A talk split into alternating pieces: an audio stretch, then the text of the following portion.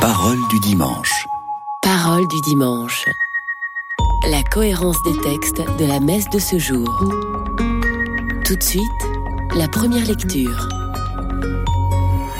Une émission proposée par Marie-Noël Tabu. Lecture du deuxième livre des rois.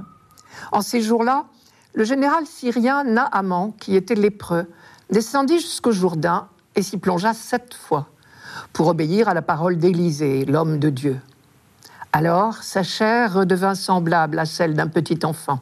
Il était purifié. Il retourna chez l'homme de Dieu avec toute son escorte. Il entra, se présenta devant lui et déclara Désormais, je le sais, il n'y a pas d'autre Dieu sur toute la terre que celui d'Israël. Je t'en prie, accepte un présent de ton serviteur. Mais Élisée répondit Par la vie du Seigneur que je sers, je n'accepterai rien. Naaman le pressa d'accepter, mais il refusa. Naaman dit alors Puisque c'est ainsi, permets que ton serviteur emporte de la terre de ce pays autant que deux mulets peuvent en transporter. Car je ne veux plus offrir ni holocauste ni sacrifice à d'autres dieux qu'au Seigneur Dieu d'Israël.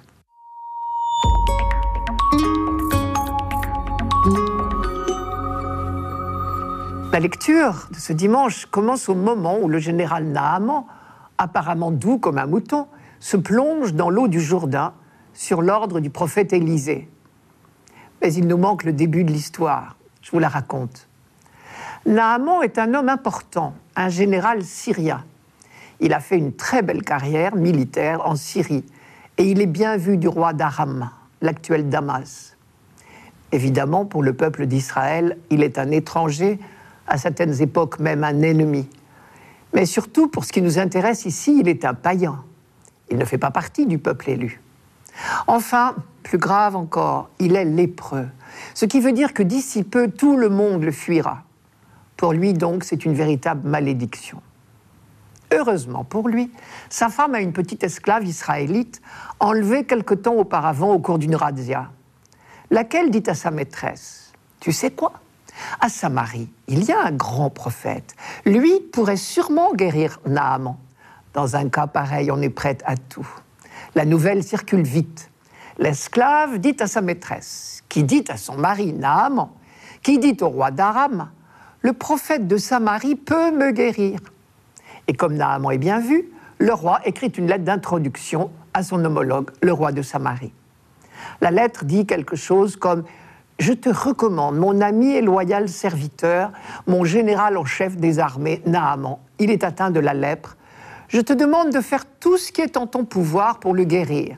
Sous-entendu, envoie-le à ton grand prophète et guérisseur Élisée, dont la réputation est venue jusqu'à nous. Le roi d'Israël reçoit cette lettre. Il ne lui vient pas à l'idée que le petit prophète Élisée serait capable de guérir qui que ce soit. Et du coup, il est pris de panique. Mais qu'est-ce qui lui prend au roi de Syrie d'exiger que je fasse des miracles? Il cherche un prétexte pour me faire la guerre, ou quoi? Heureusement, en Israël aussi, le bouche-oreille existe. Élisée apprend l'histoire et il dit au roi On va voir ce qu'on va voir.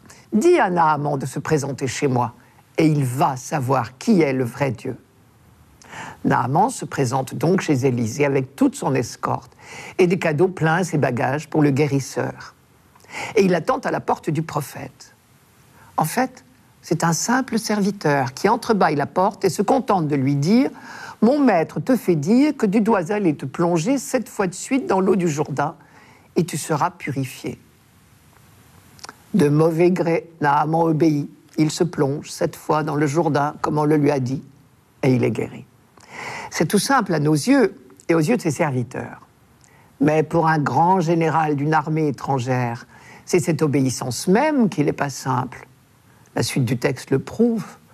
Voilà Naaman guéri. Il n'est pas un ingrat. Il retourne chez Élisée pour lui dire deux choses. La première, c'est, je le sais désormais, il n'y a pas d'autre Dieu sur toute la terre d'Israël que celui d'Israël. Soyez en passant, l'auteur de ce passage en profite pour donner une petite leçon à ses compatriotes. Quelque chose comme, vous bénéficiez depuis des siècles de la protection du Dieu unique. Eh bien, dites-vous que les bontés de Dieu sont aussi pour les étrangers. Et puis vous, que Dieu a choisi parmi tous, vous continuez pourtant à être tenté par l'idolâtrie. Eh bien, cet étranger, lui, a compris, bien plus vite que vous, d'où lui vient sa guérison. La deuxième chose que Naaman dit à Élisée, c'est Je vais te faire un cadeau pour te remercier. Mais Élisée refuse énergiquement. On n'achète pas les dons de Dieu. Enfin, on se demande pourquoi Naaman souhaite emporter un peu de la terre d'Israël. Il justifie sa demande en disant Je ne veux plus offrir ni holocauste ni sacrifice à d'autres dieux qu'au Seigneur Dieu d'Israël. Cela s'explique par le fait qu'à l'époque du prophète Élisée, la croyance largement répandue chez tous les peuples voisins d'Israël était que les divinités règnent sur des territoires. Pour pouvoir offrir des sacrifices aux dieux d'Israël, Naaman se croit donc obligé d'emporter de la terre sur laquelle règne ce Dieu. Cette histoire du général syrien Naaman inspire trois remarques. Premièrement, Naaman n'a même pas rencontré le prophète, car ce n'est pas le prophète qui guérit, c'est Dieu. Deuxièmement, il n'y a pas eu de geste spectaculaire ou magique, mais la chose la plus banale qui soit pour un homme de ces pays-là, se plonger dans le fleuve. Et c'est dans ce geste banal, fait par obéissance, qu'il a rencontré la puissance de Dieu. Dieu ne nous demande pas des choses extraordinaires, mais seulement notre confiance. Troisièmement, il n'y a pas eu de cadeau de remerciement. La seule manière de manifester à Dieu notre connaissance, c'est de reconnaître ce qui nous vient de lui.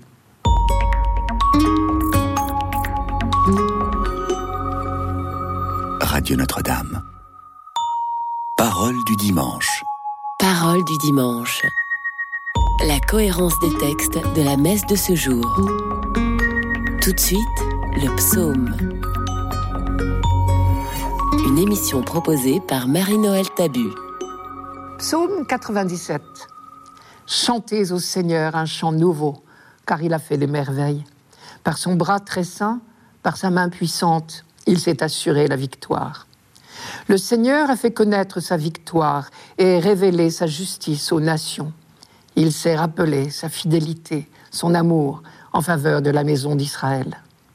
La terre tout entière a vu la victoire de notre Dieu. Acclamez le Seigneur terre entière, sonnez, chantez, jouez.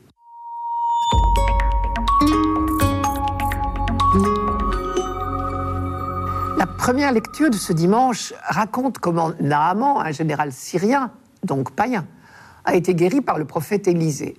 Et du coup, il a découvert le Dieu d'Israël.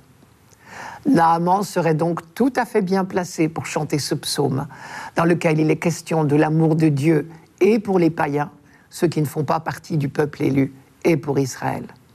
Je vous relis le deuxième verset.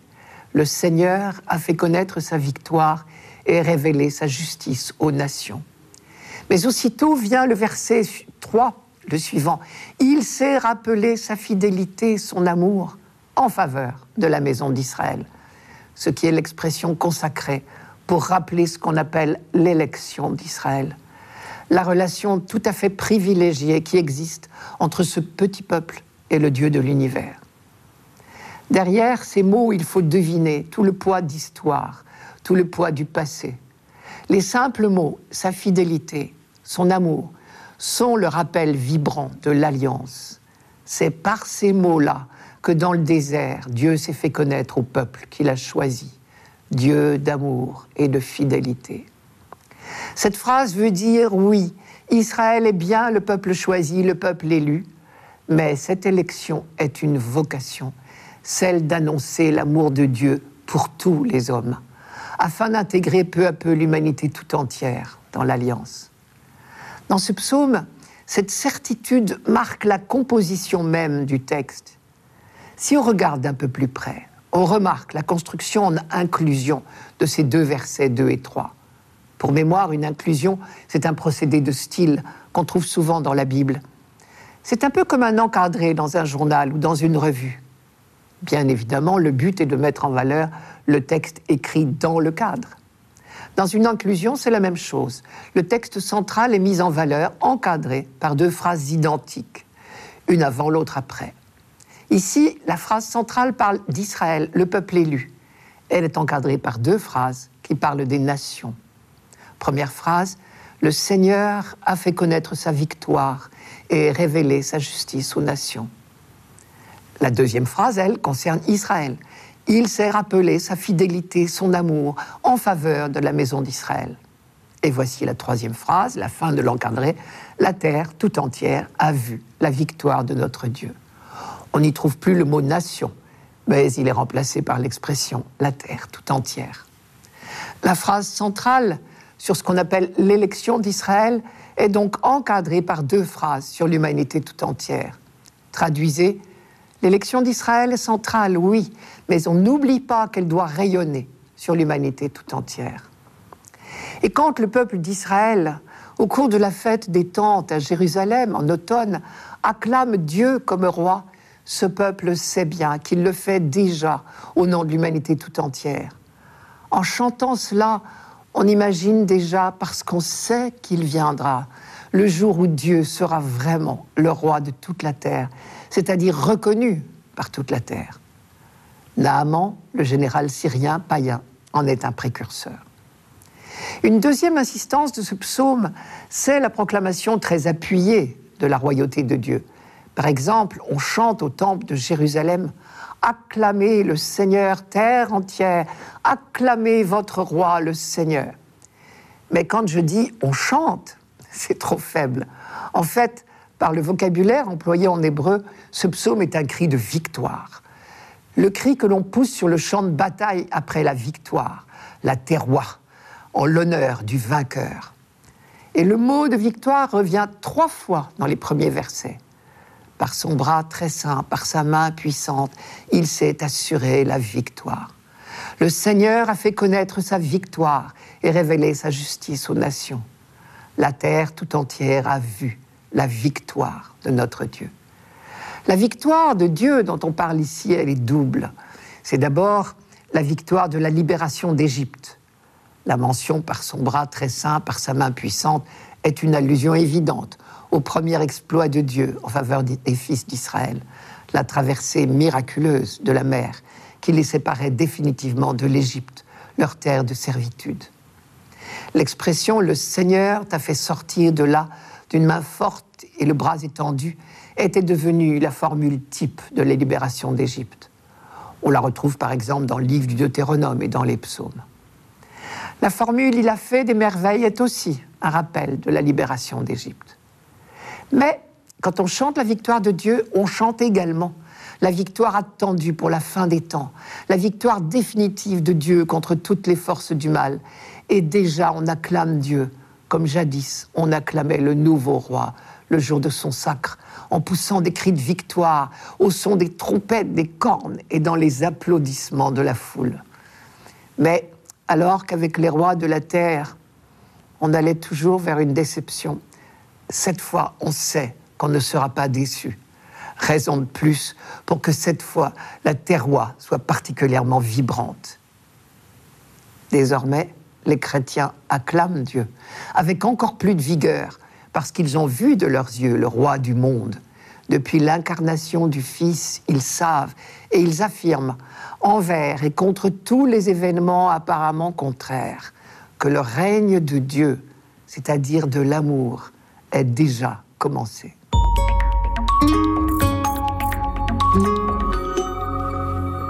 Radio Notre-Dame. Parole du dimanche. Parole du dimanche. La cohérence des textes de la messe de ce jour. Tout de suite, la deuxième lecture une émission proposée par Marie-Noël Tabu. Lecture de la deuxième lettre de l'apôtre Paul à Timothée. Bien-aimé, souviens-toi de Jésus-Christ, ressuscité d'entre les morts, le descendant de David. Voilà mon évangile. C'est pour lui que j'endure la souffrance jusqu'à être enchaîné comme un malfaiteur. Mais on n'enchaîne pas la parole de Dieu. C'est pourquoi je supporte tout pour ceux que Dieu a choisis afin qu'ils obtiennent eux aussi le salut qui est dans le Christ Jésus, avec la gloire éternelle. Voici une parole digne de foi. Si nous sommes morts avec lui, avec lui nous vivrons. Si nous supportons l'épreuve, avec lui nous régnerons. Si nous le rejetons, lui aussi nous rejettera. Si nous manquons de foi, lui reste fidèle à sa parole, car il ne peut se rejeter lui-même.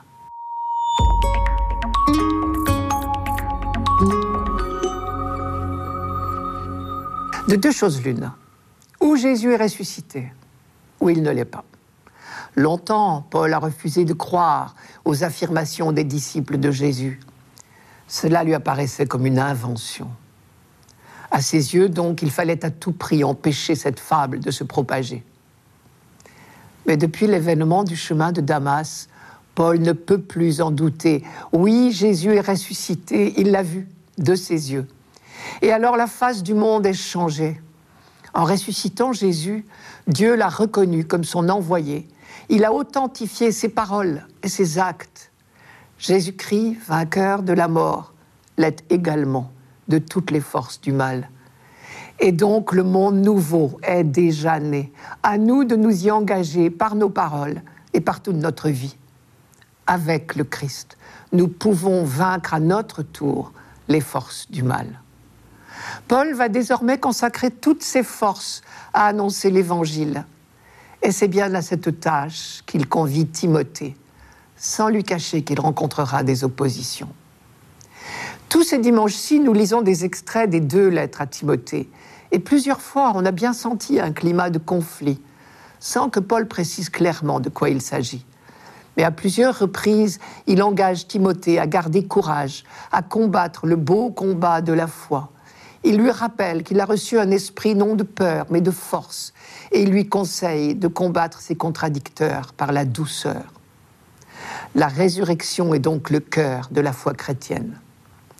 Mais si en milieu juif, la foi en la résurrection de la chair était chose acquise pour un grand nombre de personnes, en milieu grec, au contraire, cette affirmation était dure à entendre. On se rappelle l'échec de la prédication de Paul à Athènes. On parlait de lui en disant Que veut donc dire cette jacasse? Et c'est pour avoir clamé un peu trop haut, un peu trop fort, la foi en la résurrection, dans un monde peu disposé à l'entendre, que Paul a connu la prison à plusieurs reprises. Christ est ressuscité d'entre les morts. Voilà mon évangile. C'est pour lui que je souffre jusqu'à être enchaîné comme un malfaiteur. Et il ne se fait pas d'illusions. Timothée, lui aussi, aura à souffrir pour affirmer sa foi. Quelques versets plus haut, Paul lui disait Prends ta part de souffrance en bon soldat du Christ Jésus. Paul est enchaîné. Mais cela n'empêche pas la vérité de se propager. Il a transmis le flambeau à Timothée, qui le transmettra à d'autres à son tour. Ailleurs, il lui dit, Ce que tu as appris de moi, confie-le à des hommes fidèles qui seront eux-mêmes capables de l'enseigner encore à d'autres. On peut bien enchaîner un homme, on peut le forcer à se taire, mais on n'enchaîne pas la vérité. Tôt ou tard, elle brillera en pleine lumière. Paul dit, je suis enchaîné comme un malfaiteur, mais la parole de Dieu n'est pas enchaînée. Jésus avait dit quelque chose d'analogue. Un jour où la foule l'acclamait parce qu'elle l'avait fugitivement reconnu comme le Messie, on lui avait dit Fais taire ces gens. Jésus avait répondu S'ils se taisent, ce sont les pierres qui crieront. Rien n'empêchera la vérité d'éclater. Les versets suivants de la lettre de Paul sont très probablement une hymne qu'on chantait pour les cérémonies de baptême. La formule Voilà une parole digne de foi introduit manifestement un texte qui était déjà bien connu. Si nous sommes morts avec lui, avec lui nous vivrons. Si nous supportons l'épreuve avec lui, avec lui nous régnerons. C'est le mystère du baptême tel que Paul l'a développé dans la lettre aux Romains au chapitre 6. Par le baptême, nous avons été plongés dans la mort et la résurrection du Christ. Nous avons été greffés sur lui. Plus rien ne peut nous séparer de lui. Passion, mort et résurrection du Christ sont liés. C'est le même événement, celui qui a ouvert une ère nouvelle dans l'histoire de l'humanité. Enfin, les dernières phrases peuvent paraître contradictoires à première vue. Si nous le rejetons, lui aussi nous rejettera. Si nous manquons de foi, lui reste fidèle à sa parole, car il ne peut se rejeter lui-même. Ces derniers mots ne nous surprennent pas. Nous savons que fidélité, c'est le nom même de Dieu. Si nous manquons de foi, lui, il demeure toujours fidèle nous n'en doutons pas. Mais alors la phrase précédente vient-elle dire le contraire? Si nous le rejetons, lui aussi nous rejettera. Non, ce qu'elle dit en fait, c'est notre liberté, que Dieu ne force jamais. Si nous le refusons sciemment, il ne nous contraint pas. Dans l'Évangile, quand il appelle quelqu'un, c'est toujours si tu veux. Mais il y a une différence entre le rejeter et manquer de foi. Le rejeter, c'est refuser sciemment son projet d'amour. Et lui nous aime assez pour respecter notre refus. C'est le sens de l'expression, lui aussi nous rejettera. Mais manquer de foi, ce n'est pas refuser le projet, c'est l'accepter, mais avoir du mal à garder le cap. Heureusement, chaque fois que nous manquons de foi, lui reste fidèle à sa parole, car il ne peut se rejeter lui-même.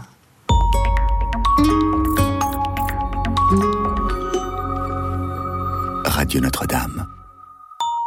Parole du dimanche. Parole du dimanche. La cohérence des textes de la messe de ce jour. Pour finir, l'Évangile. Une émission proposée par Marie-Noël Tabu. Évangile de Jésus-Christ selon Saint Luc. En ce temps-là, Jésus, marchant vers Jérusalem, traversait la région située entre la Samarie et la Galilée. Comme il entrait dans un village, dix lépreux vinrent à sa rencontre et s'arrêtèrent à distance et lui crièrent Jésus, Maître, prends pitié de nous. À cette vue, Jésus leur dit Allez vous montrer au prêtre. En cours de route, ils furent purifiés. L'un d'eux, voyant qu'il était guéri, revint sur ses pas en glorifiant Dieu à pleine voix. Il se jeta face contre terre aux pieds de Jésus en lui rendant grâce. Or, c'était un Samaritain. Alors Jésus prit la parole en disant, Tous les dix n'ont-ils pas été purifiés? Les neuf autres, où sont-ils? Il ne s'est trouvé parmi eux que cet étranger pour revenir sur ses pas et rendre gloire à Dieu. Jésus lui dit, Relève-toi et va, ta foi t'a sauvé.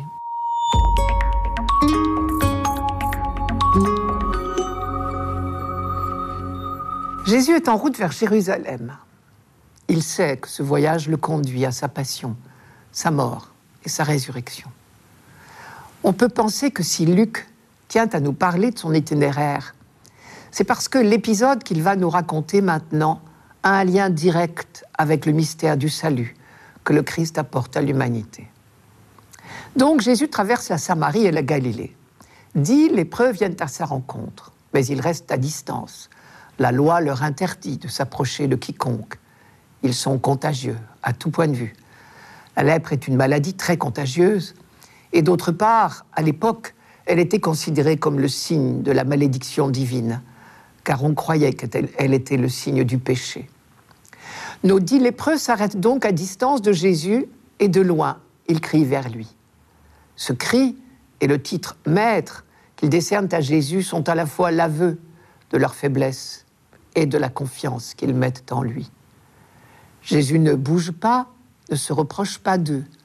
Déjà, une fois, Luc, au chapitre 5, avait raconté la guérison d'un lépreux par Jésus. L'homme était près de lui. Jésus avait tendu la main et l'avait touché pour le guérir. Cette fois, dans l'épisode des dix lépreux, c'est de loi que Jésus dit aux malades Allez vous montrer au prêtre. Se montrer au prêtre, c'était la démarche que les lépreux devaient faire pour que leur guérison soit officiellement reconnue. Cet ordre de Jésus est donc en soi une promesse de guérison. On peut rapprocher l'attitude de Jésus dans l'épisode des dix lépreux de celle du prophète Élisée envers Naaman dans la première lecture de ce dimanche. Élisée non plus n'avait pas fait un geste. Il avait simplement fait dire par son serviteur Va te baigner sept fois dans l'eau du Jourdain et tu seras purifié. Dans les deux cas, effectivement, l'obéissance à l'ordre reçu apporte aux lépreux la guérison.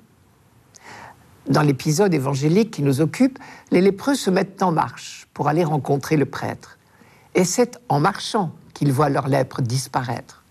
Réellement, leur confiance les a sauvés. La maladie avait rapproché ces dix hommes. Dans la guérison, ils vont révéler le fond de leur cœur. Ils ne seront plus dix lépreux, dix exclus, ils sont neuf bons juifs et un samaritain, c'est-à-dire plus ou moins un hérétique. Tout hérétique qu'il est Le Samaritain sait que la vie, la guérison viennent de Dieu. Alors il rebrousse chemin, il fait demi-tour. Et cette fois purifié, il peut s'approcher de Jésus. Luc dit, il glorifie Dieu à pleine voix. Et aussi, il se jette la face contre terre aux pieds de Jésus en lui rendant grâce, ce qui est une attitude réservée à Dieu. Ce Samaritain vient de rencontrer le Messie et il le reconnaît. Implicitement, il vient également de reconnaître que pour rendre véritablement gloire à Dieu, ce n'est plus vers le temple de Jérusalem qu'il faut se tourner, mais vers Jésus lui-même. Et Jésus reconnaît publiquement cette conversion du Samaritain. Relève-toi, va, ta foi t'a sauvé. Et les neuf autres, demande Jésus, eux n'ont pas fait demi-tour. Ils ont pourtant rencontré le Messie, eux aussi. Mais ils ne l'ont pas reconnu. Ou en tout cas, ils ont considéré comme plus urgent de se mettre en règle avec la loi en continuant leur chemin vers le temple et vers les prêtres. Jésus leur avait dit d'aller se montrer aux prêtres. Ils y vont, sans même prendre le temps de l'action de grâce. C'est un thème fréquent des évangiles. Le salut est pour tous les hommes, et bien souvent, ce ne sont pas ceux qui s'en croient les plus proches qui l'accueillent le mieux. Et plus tard, dans les actes des apôtres, Luc insistera sur le refus opposé à l'évangile par toute une partie du peuple d'Israël, en contraste avec le succès de la prédication chez les païens. C'est une question qui troublait les premières générations chrétiennes. Quand Luc écrit son évangile, par exemple, la jeune communauté chrétienne se divise sur un problème de fond. Faut-il nécessairement être juif pour être baptisé? Ou bien peut-on admettre des non-juifs, des païens au baptême? Le récit de la guérison d'un samaritain d'un hérétique. Et plus encore, le récit de sa conversion profonde venait à point nommé pour rappeler trois vérités à ne pas oublier. Premièrement, le salut inauguré par Jésus-Christ dans sa passion, sa mort et sa résurrection est offert à tous les hommes, sans exception. Deuxièmement, rendre grâce à Dieu, c'est la vocation du peuple élu. Mais parfois, ce sont des étrangers considérés comme hérétiques, qui le font le mieux. Troisièmement, ce sont bien souvent les pauvres qui ont le cœur le plus ouvert à la rencontre de Dieu. Pour le dire autrement, sur le chemin de Jérusalem, c'est-à-dire du salut, Jésus entraîne tous les hommes qui le veulent bien, quelle que soit leur race, leur religion. Il suffit qu'ils soient prêts à faire demi-tour. C'était Parole du dimanche, une émission présentée par Marie-Noël Tabu. Rendez-vous dimanche prochain.